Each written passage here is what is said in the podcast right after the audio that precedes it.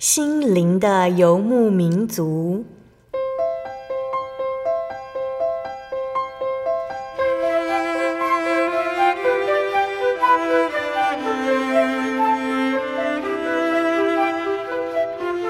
在这个谁都不管谁的后现代社会里，每个人的心灵都是游牧民族。成长的过程就是寻找的过程。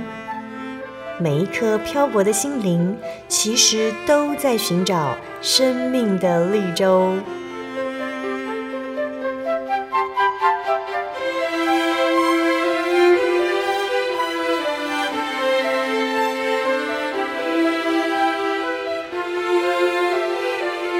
本节目由真耶稣教会台湾总会制作，欢迎收听。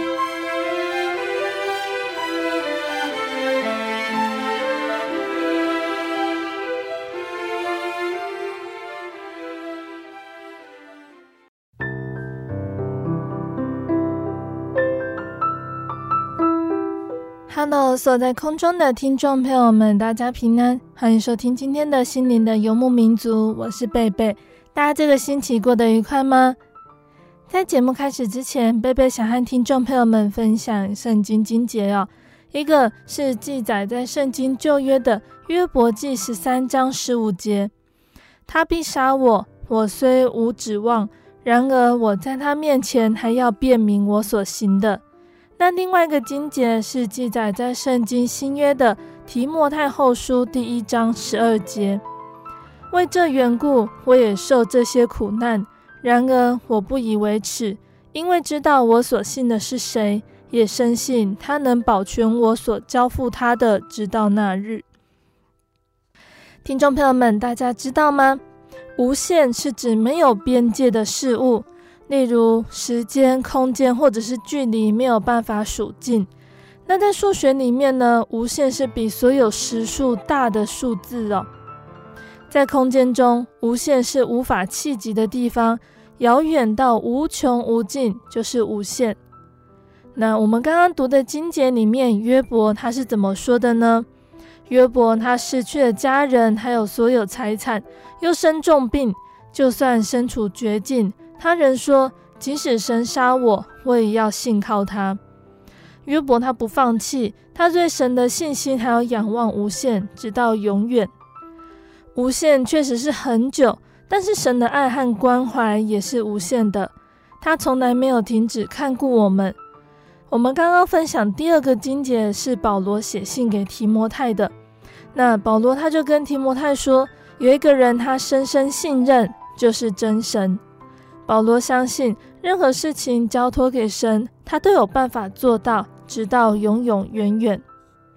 那亲爱的听众朋友们，在我们的生命中，有什么事情需要交托给神，直到永远的呢？就算我们现在生活平顺，也要将心灵和自己完全交托给耶稣基督，这样我们终有一天会在无限之处和他相会，与他同在。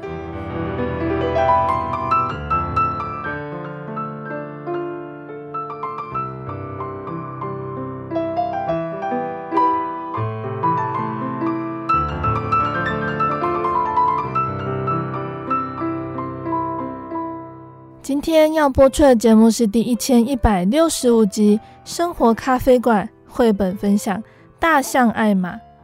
今天在节目中，贝贝要来跟听众朋友们分享《大象艾玛》这一本由大卫麦基创作的绘本故事。那艾玛是一只很好笑的大象，因为它身上拼贴着各种颜色，可是就是没有一般大象的颜色。它喜欢讲笑话，有它在绝对不能唱。可是他有一点小小的烦恼，为什么自己不是一般的大象呢？有一天他真的变成一般的大象的结果会怎么样呢？艾玛能不能善用自己的与众不同，成为他独特的幽默感，带给大家欢乐呢？那亲爱的听众朋友们，我们可以先想一想哦，在生活当中，我们是不是有一些朋友，他们是非常有幽默感的，跟他在一起，我们会觉得非常快乐呢？那他们的心里真的是快乐的吗？他们会不会有一些心事呢？我们先来聆听一首诗歌，诗歌过后就会来分享这本绘本故事。贝贝要分享的诗歌叫做《主，我爱你》。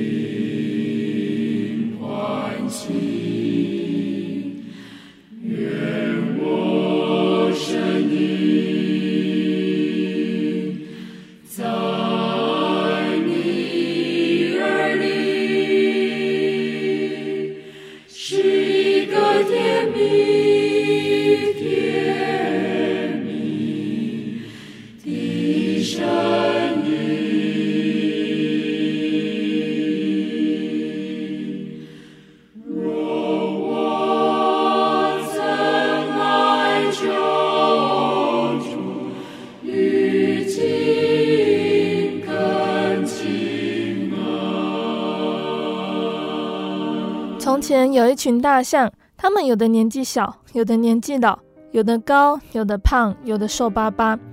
虽然每一只大象都长得不一样，可是它们都很快乐。所有的大象都有相同的颜色，只有艾玛例外。艾玛和其他的大象不一样，它是一只花格子大象。艾玛的身上有黄色、橘色、红色、粉红色、紫色、蓝色、绿色、黑色和白色。它的身上就是没有大象的颜色。艾玛和别的大象不一样，艾玛是大家的开心果。有的时候他开大家玩笑，有的时候大家开他玩笑。每次只要有一点笑声，一定都和艾玛有关。有一天晚上，艾玛想来想去，怎么样也睡不着，因为想到和大家不一样，他就觉得好烦。他就心里想说。有谁听说过世界上有彩色的大象呢？难怪他们都要笑我。所以第二天早晨，艾玛趁大家还没有醒来之前，就悄悄地溜走了。艾玛走进森林，遇到其他的动物，其他的动物看到艾玛都说：“艾玛早安。”艾玛总是微笑着说：“早安。”她进到树林里面，又走了好久好久，终于找到了她想找的大树。那棵大树结满了果子，果子的颜色是大象的颜色。艾玛卷住树干，不停地摇啊摇，把果子通通摇到地上。等地上铺满了果子，艾玛就躺在地上滚来滚去，来来去去滚了好几遍。然后她卷起大把大把的果子，用力往全身涂涂抹抹，直到果子流出汁，把身上的颜色全部都盖住。现在艾玛看起来和其他的大象一样了。艾玛在回家的路上呢，同样又遇到了其他的动物。这一次，他们纷纷对她说：“大象早安。”艾玛仍然和以前一样微笑着说：“早安。”她很高兴自己没有被认出来。艾玛回到其他大象的身边，这些大象都安安静静的站着，没有一只大象发现艾玛回来了。过了一会儿，艾玛觉得怪怪的，但是她就不知道怪在哪里。她看了看四周，同样的森林，同样的天空，同样偶尔飘过来的乌云，还有同样的大象。艾玛看着他们，这群大象动都不动。艾玛从来没有见过他们这么严肃的样子。看着这群严肃、沉默、静止不动的大象，艾玛越看越想笑。他终于忍不住了，艾玛举起他的长鼻子，放声大笑。所有的大象都吓了一大跳，东倒西歪的叫起来。然后他们看到艾玛在一旁笑个不停。接着，所有的大象也都笑成一团，而且他们从来没有笑得这么痛快过。大家笑得正高兴时，乌云底下忽然下起大雨来，雨水落在艾玛的身上。艾玛身上的花格子又出现了。当艾玛变回原来的样子，大家还在笑个不停。有一只年老的大象上气不接下气地说：“艾玛，你开过那么多玩笑，这可是最好笑的一次呢。怎么才没多久你就变回原来的颜色了？”另一只大象就说：“以后我们每年都要庆祝这一天，把这一天定为艾玛节。”所有的大象都要打扮成花花绿绿的样子，只有艾玛要涂成大象的颜色。这群大象真的这么做了。每年的某一天，他们会举办化妆游行。如果在那一天刚好看见一只灰色的大象，那它就一定是艾玛的。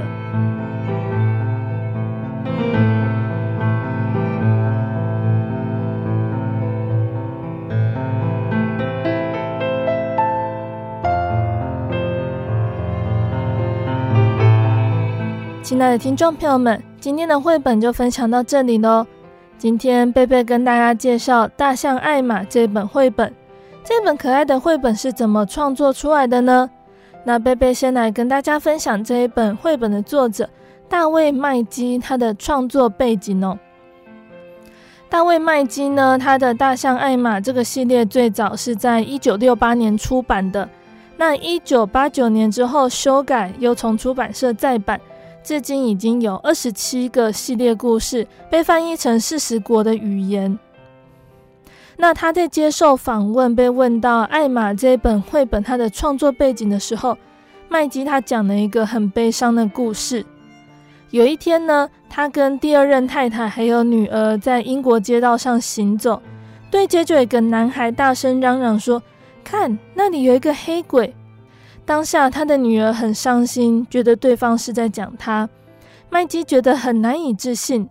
他说：“我女儿很美丽，深色皮肤是遗传自有印第安血统的母亲。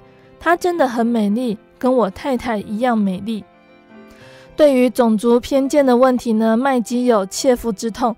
他的第一任太太就是有印第安血统，在风气保守的旧时代。不同肤色的夫妻走在路上总是格外醒目，导致婚姻出现危机。那第二任妻子呢，是一位阿尔及利亚的法国裔艺术舞蹈家，也常常因为黝黑的肤色遭受种族偏见。那对于家人遭受的困境呢，麦基他认为多元种族文化的议题仍然需要更多的关注，来消除这一类的种族偏见。那他以这个概念为雏形呢，创造了艾玛。那艾玛这一系列的书呢，是在描写差异、偏见还有恐惧。那就像麦基的家人一样哦，彩色大象艾玛，他也深受外表所苦。其他灰色大象在笑的时候，艾玛总是下意识觉得对方是在嘲笑自己。但是这样的身份认同问题呢，却在她变装出走之后消弭。其他大象即使认不出艾玛的外表，却能够认出艾玛的笑声，让艾玛觉得她是团体的一份子，能够更坦然接受自己的与众不同。那在创作艾玛这个系列的概念故事的时候，麦基他总是在思考：艾玛他是希望与众不同，还是会害怕与众不同呢？但是无论如何，他在创作的时候，他认为应该要让读者了解。和别人相同或者是不同都不要紧。他希望借由这个故事传达一个讯息哦，我们未必要刻意凸显自己是独特的个体。事实上，我们生来就是不同的特殊存在，只要能够像艾玛一样做自己就好。那亲爱的听众朋友们，我们害怕跟别人不一样吗？回想一下哦。从小，当我们的言行举止和其他的小朋友不一样的时候，爸爸妈妈他们是不是会开始碎念？那念书的时候，只要是特立独行的，就容易被当成异类。进入职场之后，价值观和长官不一样，日子可能就会很难过。但是我们想想，我们是屈服于世俗的价值的吗？因为主流是安全的，安全代表少了许多的痛苦和恐惧。当一个不特别出众的人，或者是逃避被人看到，这样就不怕被孤立了。但是透过艾玛的故事，我们可以想一想，跟大家一样一定是最好的吗？保存自己与众不同的特色，其实也可能让自己更受欢迎。那在这个故事里面呢，就像贝贝刚刚说的，也许大家想到的是要接受自己的特质。但是贝贝更想跟大家分享的是，要欣赏和我们不一样的人，像艾玛的朋友们那一群灰色大象一样，他们是如此宽容的接受并且欣赏花格子艾玛。那故事里面这群大象，他们真的是很可爱哦。不仅艾玛很幽默，灰大象们他们也很懂得欣赏艾玛，没有人因为艾玛的恶作剧而生气，大家在这场玩笑留下了美好的回忆。甚至集体构想出艾玛节这个创意，在这一天，大家可以当一只不一样的大象，而不变的是欢乐的气氛。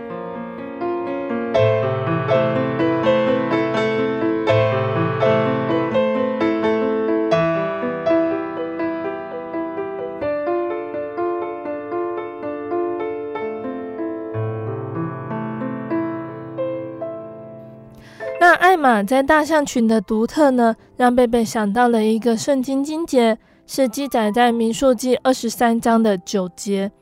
我从高峰看他，从小山望他，这是独居的民，不列在万民之中。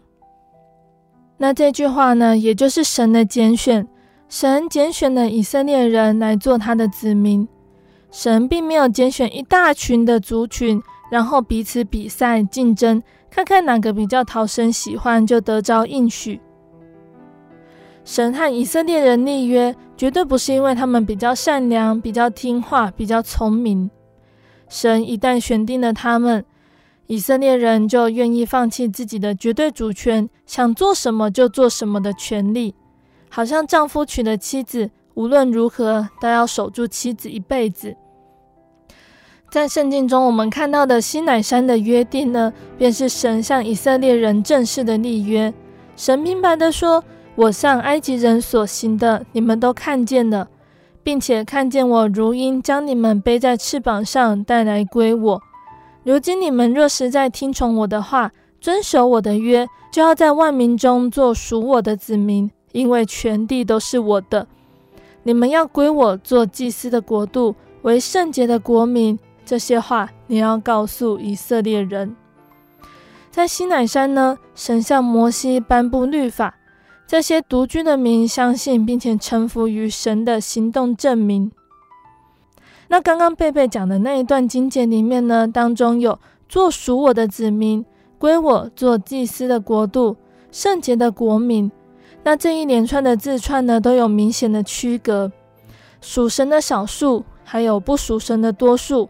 这样的分别将独居的意境表达出来，他们是被隔离的，是孤独的。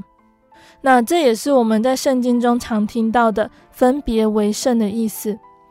分别为圣呢，它是指一个人或者是一个地方、一件事情被赋予特殊的意义。换句话说，凡称为圣的，就是指它被分别出来作为特殊使用。例如说呢，我们常说的安息日是从一般的日子中被分别出来，叫做圣日；还有特别被分别出献祭给神的祭坛呢，它是圣坛；祭司呢，他是被分别出来的工作，叫做圣职；先知呢，也是被分别出来为圣的工人。那以色列人他们在被领出埃及之前呢，他们是住在歌山地。歌山地，它是远离王城，属于农业区的。和当时的埃及人相比，他们没有繁华的商业，没有引以为傲的文明，没有完善的公共设施。那当以色列人他们出了埃及之后，神为了教导以色列百姓有分别的观念，所以就从生活的细节开始，从食衣住行、宗教活动、时间、空间，甚至在支派还有族群上等等。建立他们有与众不同的观念，这样的恩典乃是因为他们专属于神，他们的属灵价值超乎众民之上。那在启示录的十八章第四节这里说到：“我的民哪，你们要从那城出来，免得与他一同有罪，受他所受的灾殃。”那这段经简呢，是使徒约翰他听见来自天上呼召神儿女的声音。与世俗分别，不容生活上和罪恶有份，就免受被定罪的苦。那其实神呢，并不是叫我们要离群索居，像是沙漠中的修道士一样。可是神要我们敢于和别人有所分别，尤其是当遇到圣灵还有情欲交战的时候，坚持独居之民的风范，那是一种战胜恶势力的洒脱，一种连结于永恒生命的踏实。一种发自内心深处的愉悦，更是一种与神同心的放心。那个时候，我们不再需要猜测摸索，因为我们可以体会，正如耶稣所说的：“人看见的我，就是看见的父。”也像圣经中彼得前书第二章九节所说的：“唯有你们是被拣选的族类，是有君尊的祭司，是圣洁的国度，是属神的子民。”要叫你们宣扬那招你们出黑暗入奇妙光明者的美德。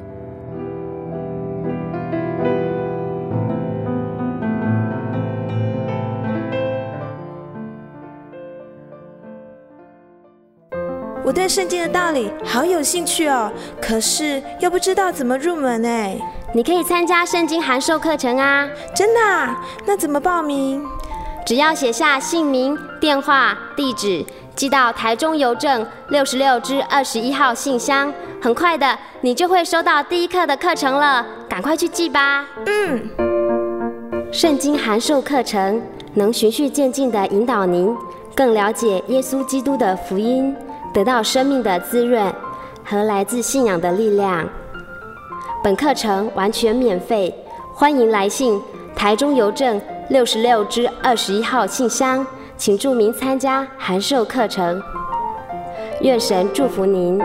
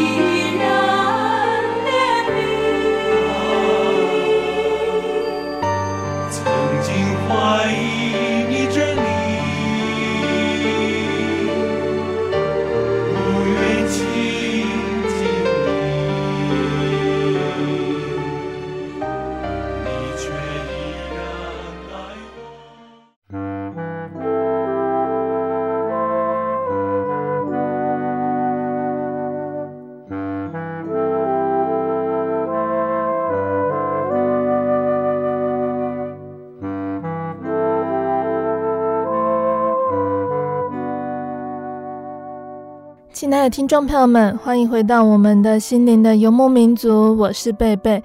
今天播出的节目是第一千一百六十五集《生活咖啡馆》绘本分享《大象艾玛》。节目的上半段呢，贝贝跟听众朋友们分享了一本叫做《大象艾玛》的绘本故事。圣经上说：“唯有你们是被拣选的族类，是有君尊的祭司，是圣洁的国度，是属神的子民。”要叫你们宣扬那教你们出黑暗入奇妙光明者的美德。根据圣经中的道理，我们知道神他不是叫我们要离群索居，像个沙漠中的修道士一样，但是他要我们敢于和别人有所分别。尤其是遇到试探的时候，我们能不能够坚持独居之名的风范？那节目的下半段，贝贝要再来跟大家分享一个圣经故事。欢迎听众朋友们继续收听节目哦。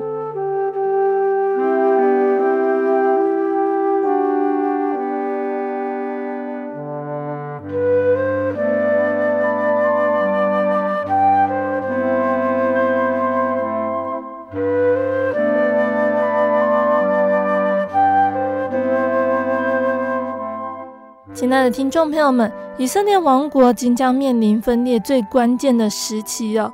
因为所罗门他晚期犯罪，不能像他的父亲大卫一样维持对真神的敬拜，以致在晚期的时候面临内忧外患。所罗门死后，王国就分裂了，并且都没有统一的机会。之后的故事内容就会和大家分享到分裂之后的王国，各自的国王是什么样的人，国王会发生什么事情呢？大家一定要继续聆听接下来的故事哦。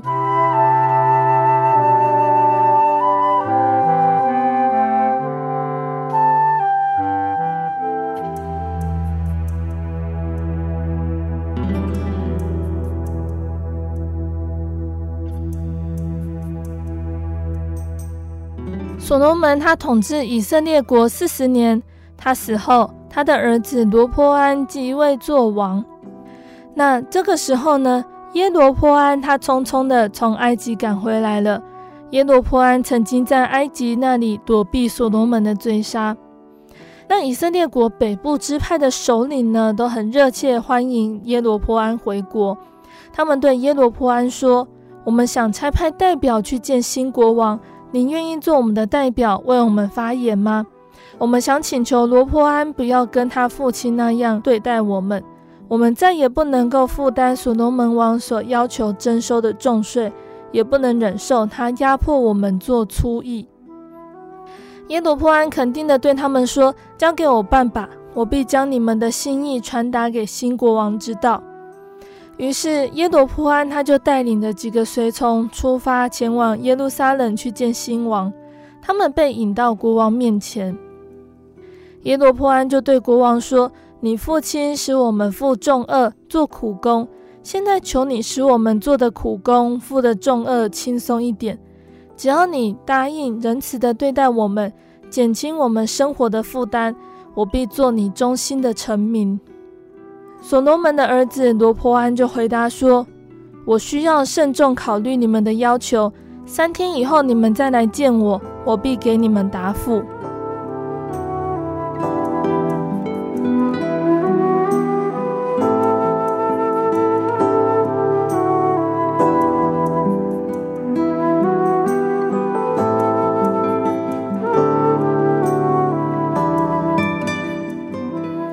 罗波安他不知道要怎么样回复耶罗波安他们，于是呢，他就先去征询从前做所罗门王谋士的一班老臣子。罗波安说：“我要做一个严厉的国王，设法压抑人民对我的反叛，还是要一反我父亲的作风，以仁慈来统治我的人民呢？”那这班的老臣子他们就回答说：“用仁慈对待众百姓吧。”答应他们的要求，善待他们，减轻他们的负担，那么他们必会效忠于你。那接着，罗波安他又去向朝中年轻一辈的臣子询问他们的意见，可是他们却提出不一样的看法。年轻一辈的臣子就告诉国王说：“你要告诉众民，你将比所罗门更严厉地对待他们，你要施行强硬的政策，严密监控他们。”使他们不能够背叛你。于是罗波安他接纳了年轻一辈臣子的建议。当耶罗坡安和他的随从再次来到宫中求见的时候，罗波安就警告他们说：“我将施行比我父亲更严厉的政策。”他以为这样子做会使人民绝对顺服，但是他这一番话并没有把他们吓怕。当耶罗波安把新王的意思告诉北部的人民，他们立刻激愤地呼喊：“打倒罗波安，打倒大卫家！”罗波安听见这样子的抗议之后，他立刻差派一个叫做亚多兰的官员去惩治他们。民众他们都认识亚多兰，并且非常憎恨他，因为他就是所罗门差派去征召并且强迫人民做苦工的人。愤怒的群众拾起石头丢向亚多兰，把他打死。然后北国十个支派，他们一起拥护耶罗波安做王。不过南部的两个支派，犹大支派还有便雅悯支派，他们仍然效忠罗波安。从前他们曾拥戴出自犹大支派的大卫，现在他们继续支持他的子孙做王。这个时候，以色列国已经由一分为二了。有两个国王治理，耶罗波安治理十个支派，他的王国就称为以色列国。那所罗门的儿子罗波安，他在南部做王，他的王国就称为犹大国。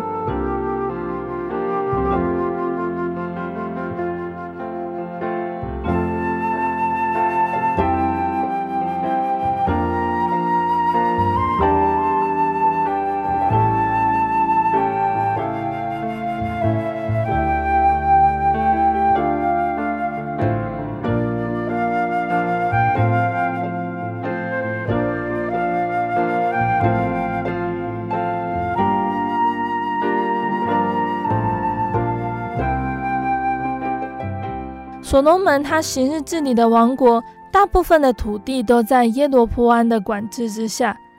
然而，圣殿的所在地首都耶路撒冷是在犹大国境内，是由所罗门的儿子罗波安治理的南国领土上。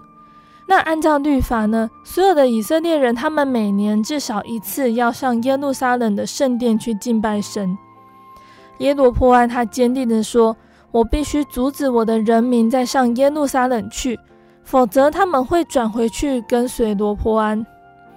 于是耶罗波安下令制造两个金牛犊，又在以色列国南北两个地方分别建造两个庙宇，让人民在那里敬拜。他更在神特别拣选出来侍奉他的立位支派以外呢，委派人当祭司的职分。当金牛犊在庙宇中安放好了之后，耶罗波安就向人民宣告说：“这个是领你们出埃及的神。”每年两所庙宇都举行特别的敬拜仪式。以色列国的百姓很快就离弃了真神，转而去随从那些在他们以前住在迦南地敬拜巴力的外族人的邪恶风俗。那有一天呢，耶罗波安的儿子生病了，耶罗波安对他的妻子说：“你去找先知亚西亚吧，他是那个先前对我说我将要做王的先知。你要改装去问他，我们的儿子会不会痊愈？”耶罗波安的妻子改了装，便带着面包、烤饼，还有一瓶蜂蜜，前去找亚西亚。亚西亚先知这个时候已经年纪老迈，眼目模糊，但是事前神却告诉他，耶罗波安的妻子要来找他。亚西亚先知听到门外传来脚步声，他就喊了：“进来吧，耶罗波安的妻子，我知道你是谁，你又何必改装呢？”回去告诉你的丈夫，神不喜悦耶罗波安所做的一切。神说：“我从大卫家把我的国收回来赐给你，你却背弃我，更带领我的子民去敬拜偶像，使他们也背弃了我。所以今天神的惩罚要临到你的家。”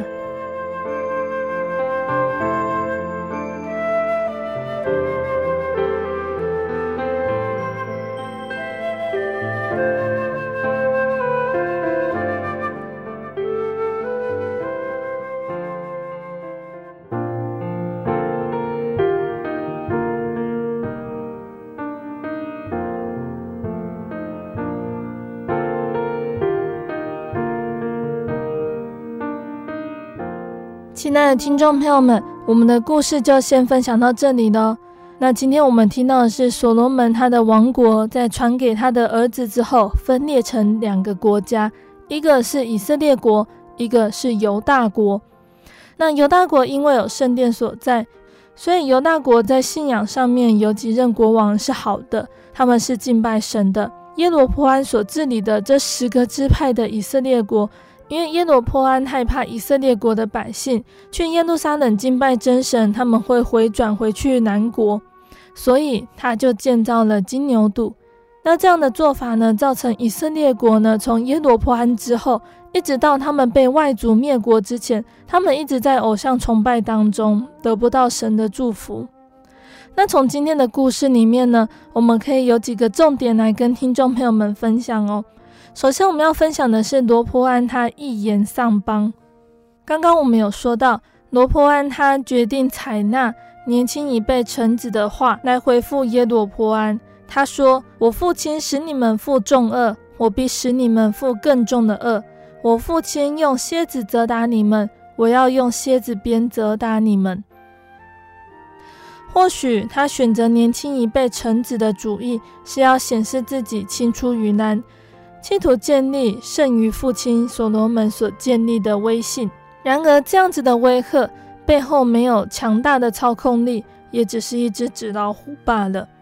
无知还有宿命，为罗波安严严上了谨言慎行的一堂课。虽然他号召了十八万大军要把那十个支派夺回来，却因为神说这是出于我，众人就听从神的话，各归各家去了。以色列民的历史也在此时正式走入了南北朝。那治国不易，一言丧邦。虽然到后来呢，圣经记载罗波安他办事精明，却掩盖不了这丧权入国的历史性一刻。在神这是出于我的预定里面，罗波安似乎难逃这个厄运。然而厄运临到，绝大部分的关键却操在罗波安自己的手里。可见，人在选择的瞬间呢，存心也是相当重要的。人带着肉体，不免有着盲点，容易行出自己眼中看为正的事情。很多时候，人的自以为是，会让人说着良善的话语，却行逼迫人的事实，最终走向败亡。为了避免像罗波安一样一言上邦，我们要随时审视自己的存心。神曾经借着先知耶利米来宣告说：“你当洗去心中的恶，使你可以得救。”又说：“各样美善的恩赐和各样全备的赏赐，都是从头上来的，从众光之父那里下来的。”可见呢，人要摆脱灭亡以致得救，就必须去恶从善，因为各样美善的源头都是从神而来的。人总是要行神眼中看为正的事，他就必转意不发烈怒，恩待你，怜恤你，叫他向你列祖所起的事，使你人数增多。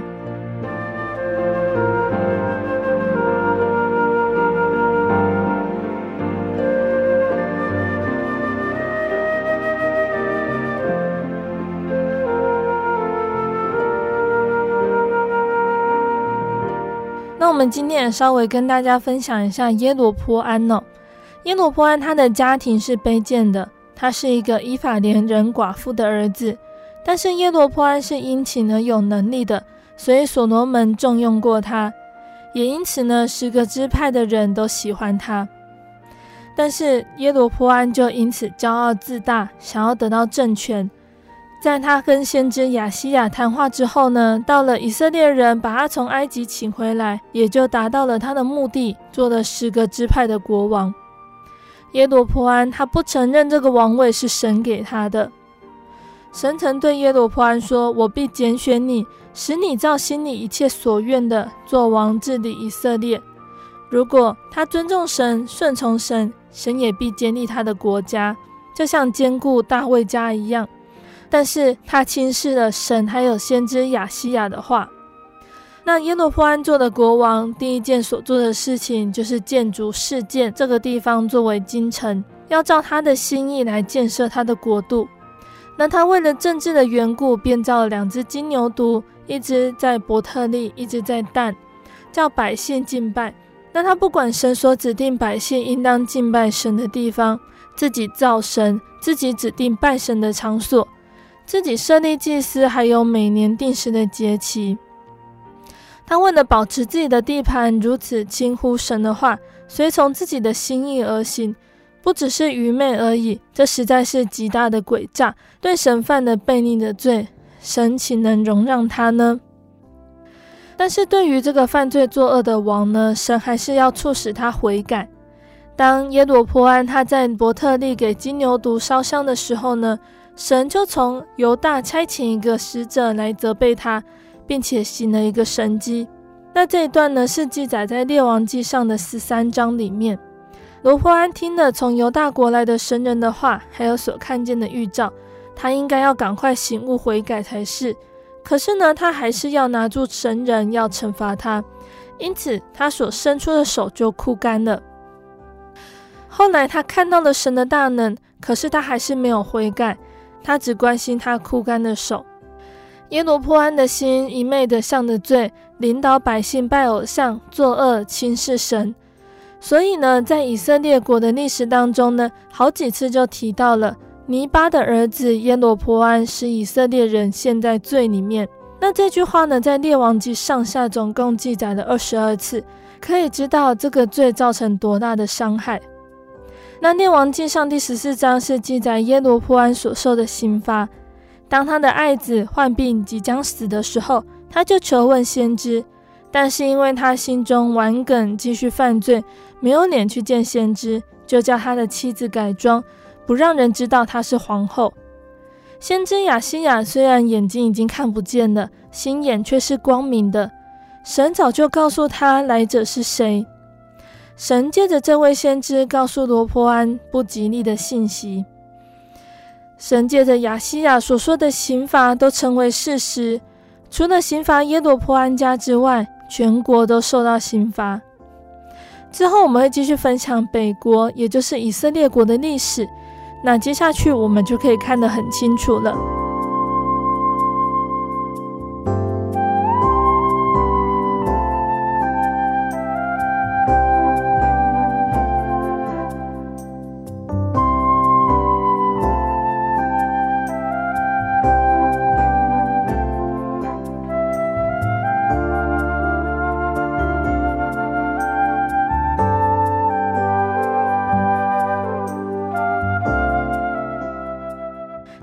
来呢，我们要跟大家分享罗波安哦。罗波安登基之后呢，因为神不准他和以色列十个支派征战，他就在他的国中修造城邑。后来圣经记载，罗波安和耶罗波安他们时常征战。罗波安像他父亲所罗门一样，有许多的妃嫔。他最喜欢的是亚沙龙的女儿玛迦。他拣选他的长子亚比亚接续他做王。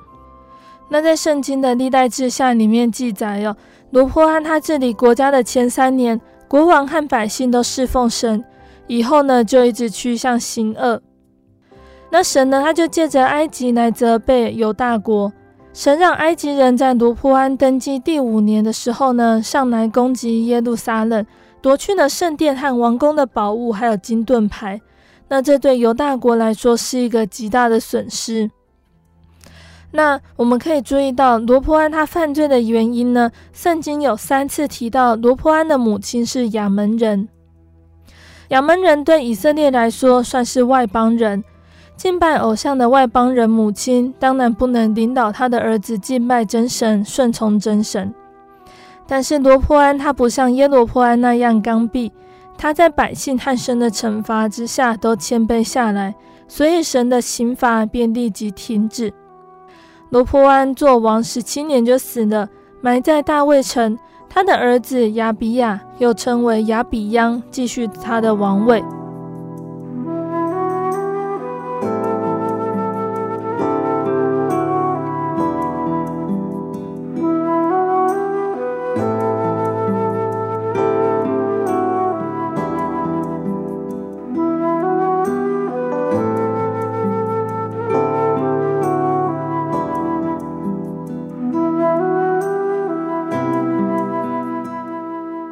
那亲爱的听众朋友们，今天心灵的游牧民族分享到了所罗门的王国，在他死后分裂了，留给所罗门的儿子罗波安的只有十二支派里面的两个支派而已。他们的首都依然是建立在耶路撒冷，一般我们都称他们的国家为南国、南朝、犹大国。而另外十个支派给了耶罗波安，当时的首都是建立在德撒。一直到之后，暗利当国王的时候，首都才建立在我们常听到的撒玛利亚。那耶罗波安的王国呢？一般我们都称他们为北国、北朝、以色列国。所以大家呢，不要把这两个国家搞混了哦。那因为为了故事流畅呢，圣经中有一些内容贝贝没有分享出来，听众朋友们可以自己阅读圣经。那大家在阅读圣经之后，如果有疑问，也可以来信和贝贝分享。那大家记得收听下个月分享的圣经故事。在节目的最后呢，贝贝要再来跟听众朋友们分享一首好听的诗歌。这首诗歌叫做《欢乐之歌》。世人都在寻求，人生很久的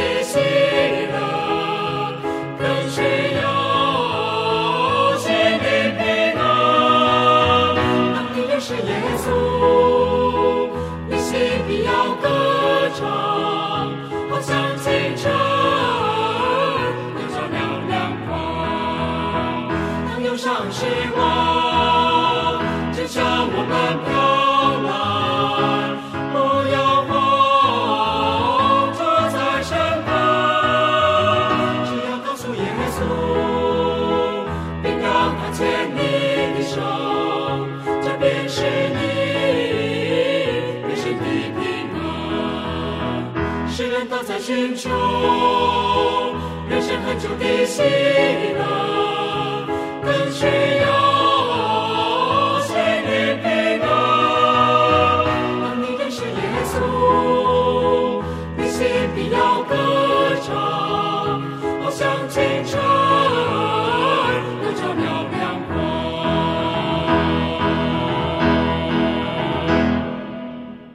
主祷文。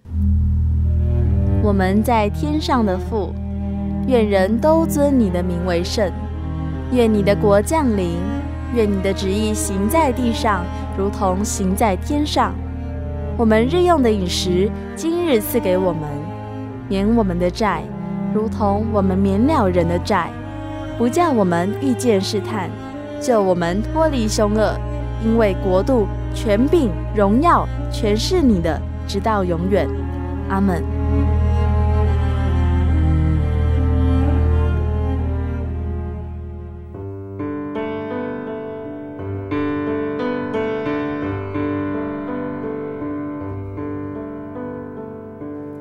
有什么地方能让你疲惫的心灵得到休息？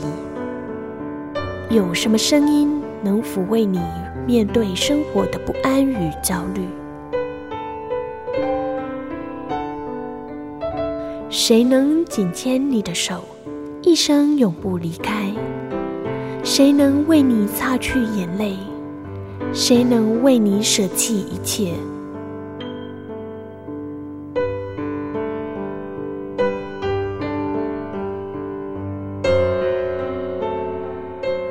耶稣基督正等着您，等候您回到他的身旁，再次与他相认。欢迎您至各地真耶稣教会，让我们的疲惫与不安，在他怀中得到安歇。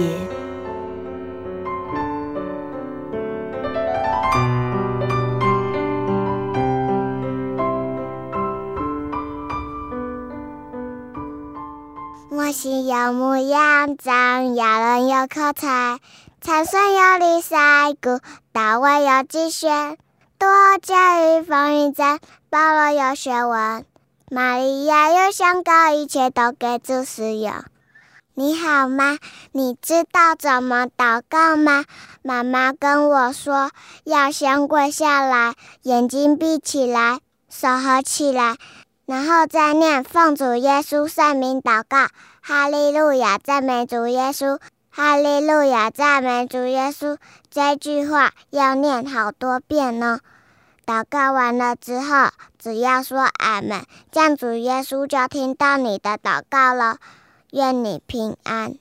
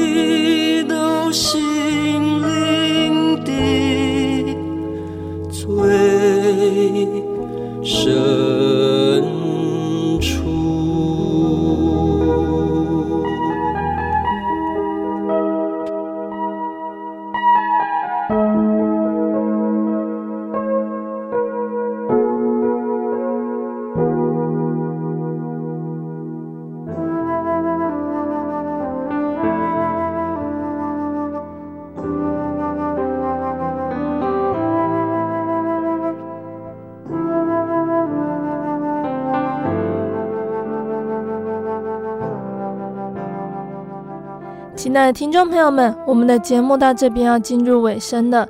如果你喜欢今天的节目，欢迎来信索取节目 CD。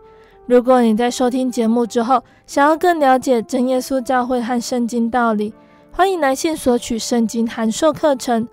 来信都请寄到台中邮政六十六至二十一号信箱，台中邮政六十六至二十一号信箱，或是传真零四二二四三六九六八。零四二二四三六九六八。诚挚的欢迎听众朋友们来到真耶稣教会参加聚会，一起共享主耶稣的恩典。谢谢你收听今天的节目，我是贝贝，我们下个星期再见喽。我的心是一只鸟，飞行结于黄昏雨破晓，阳光下。